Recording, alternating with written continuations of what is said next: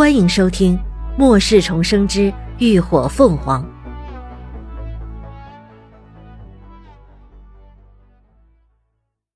第三百五十九集测试药效。林鸾一回到空间就开始忙碌了起来，他找来容器，将所有的种子用灵泉水分别浸泡，改善品质的同时促进它们发芽。然后又在空间以北的地方画出了一块空地作为药田。待林鸾整出两块实验地，松好土壤，浇灌了灵泉水，再回来时，容器里的种子一粒粒已经被浸泡的莹润饱满，体积也都增大了一倍有余。有的表壳已经微微裂开，钻出了细小的嫩芽来。林鸾随即将泡好的种子每样一分为二。分别栽种在了两块实验地中，每一种草药之间都做了明显的分隔，以便区分。做好这些，空间里的时间约莫过去了有两个钟头。林鸾稍作休息，随意吃了些热食垫腹后，又找来了纸和笔，将徐成光之前说的草药熬制的方法和使用方法都详细的记录了下来，以免遗忘。血藤对新种下的陌生植物感到十分好奇，尤其是感应到地里面埋的是变异的同类时，更是扭着身杆在地里行间来来回回的溜达穿梭，兴奋的不行。要不是林鸾严厉制止，他估计直接就钻进土壤里，跟那些小豆丁们来个亲密接触了。反观大奎就十分的淡定。悠然地栖息在梧桐树上磨会理毛，对这边的动静显得毫不关心。又过了三两个钟头，在灵泉水的催化下，地里的草药基本全都成功破土而出，一株株娇嫩嫩的小苗像豆芽菜似的，在风中微微颤颤的，长势十分喜人。林鸾取来了灵泉水和充分稀释后的石精溶液，分别浇灌在两块实验地里。因为这些草药都是变异植物，所以是可以吸收石精溶液的，只是浓度需要掌握好。待两壶水分别浇下，那浇了湿精溶液的小苗们，明显就以肉眼可见的速度拔高了一寸有余。随后，按照空间里的时间，林鸾每隔六个钟头就浇一次实验地，并一一做好记录。两天后，浇灌了湿精溶液的实验地里的草药便率先成熟了。只浇灌灵泉水的实验地里，草药成熟的时间则慢了一倍，但用外在的时间来换算，也就四五个小时罢了。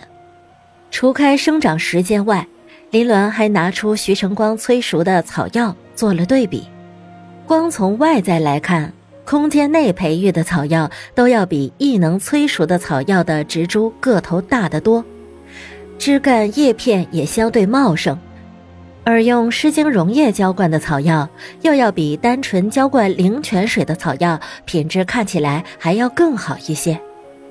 有了足够的草药，接下来就是熬煮药汁了。测试药效，在此之前，林鸾出过一次空间，将徐成光他们帮忙抓来的十来只染病的小动物收进空间，还给黑风换了药。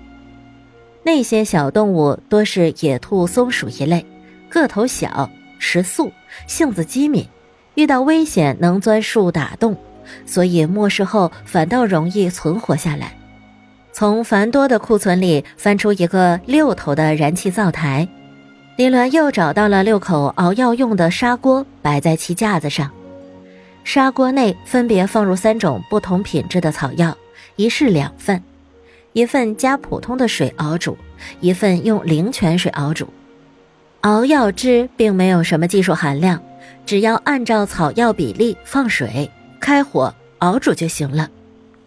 灶火熊熊舔食着锅底，褐色的药汁在砂锅里咕噜噜地冒着泡，独特的苦涩气味随着蒸腾的水雾在空气中弥漫开来。约莫半个小时的功夫，草药汁就全部熬煮好了。林鸾将草药汁一一滤出晾晒，便开始做他的实验。他先把动物们按照染病情况。普通还是变异等，分成组。普通动物只用草药汁冲洗患处，变异动物除了外用外，还少量服用了一些草药汁。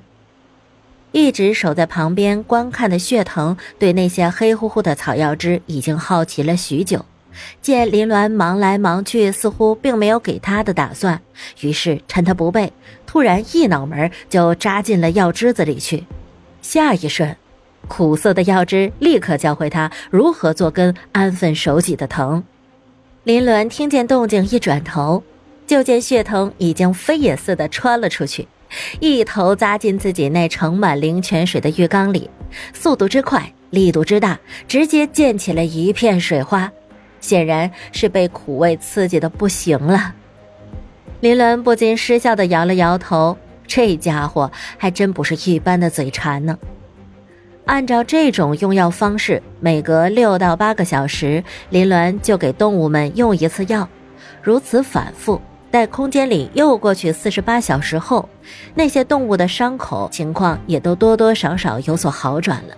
从记录的实验数据来看。在分量同等的情况下，空间培育出的草药汁也要比异能催生的普通草药汁的药效要更好得多。但灵泉水和狮精溶液培育出的两种草药的药效则相差不大。也就是说，狮精溶液只起到了催熟草药的作用，在时间充裕的情况下，直接用灵泉水培育草药显然更节约成本。此外，应该是草药汁内服外用的关系，几只变异动物的伤口愈合情况又要更好一些。得到这样的结果，林鸾自然欣喜，这意味着他之前所做的设想完全可行。用草药治疗黑血病的方法是值得推广的。激动之下，林鸾立刻就将剩下的草药种子全都泡在了灵泉水里。准备稍后种下地，一部分催熟后熬煮药汁，一部分则留着培育。紧接着，林鸾又将剩下的草药整理出来一半，开始尝试着熬制药膏。黑风的伤势太重，光用草药汁冲洗涂抹恐怕没有什么疗效。他想用药效更强的药膏试试。药膏的熬制要比熬煮药汁复杂的多。草药的用量也大得多，简单来说，就是将草药充分熬煮、滤净、去渣，再加热浓缩，最后加入适宜的基质，充分调制成膏。说起来简单，做起来就十分麻烦。林伦又是大姑娘上轿头一遭，整个过程只能用手忙脚乱来概括。等他手不停歇地忙碌了两个钟头，才终于将浓缩药汁熬制好了。黑乎乎的粘稠药汁在砂锅底浅浅地覆盖了一层，随着锅底微弱的火苗舔食，正咕噜咕噜地冒着小泡。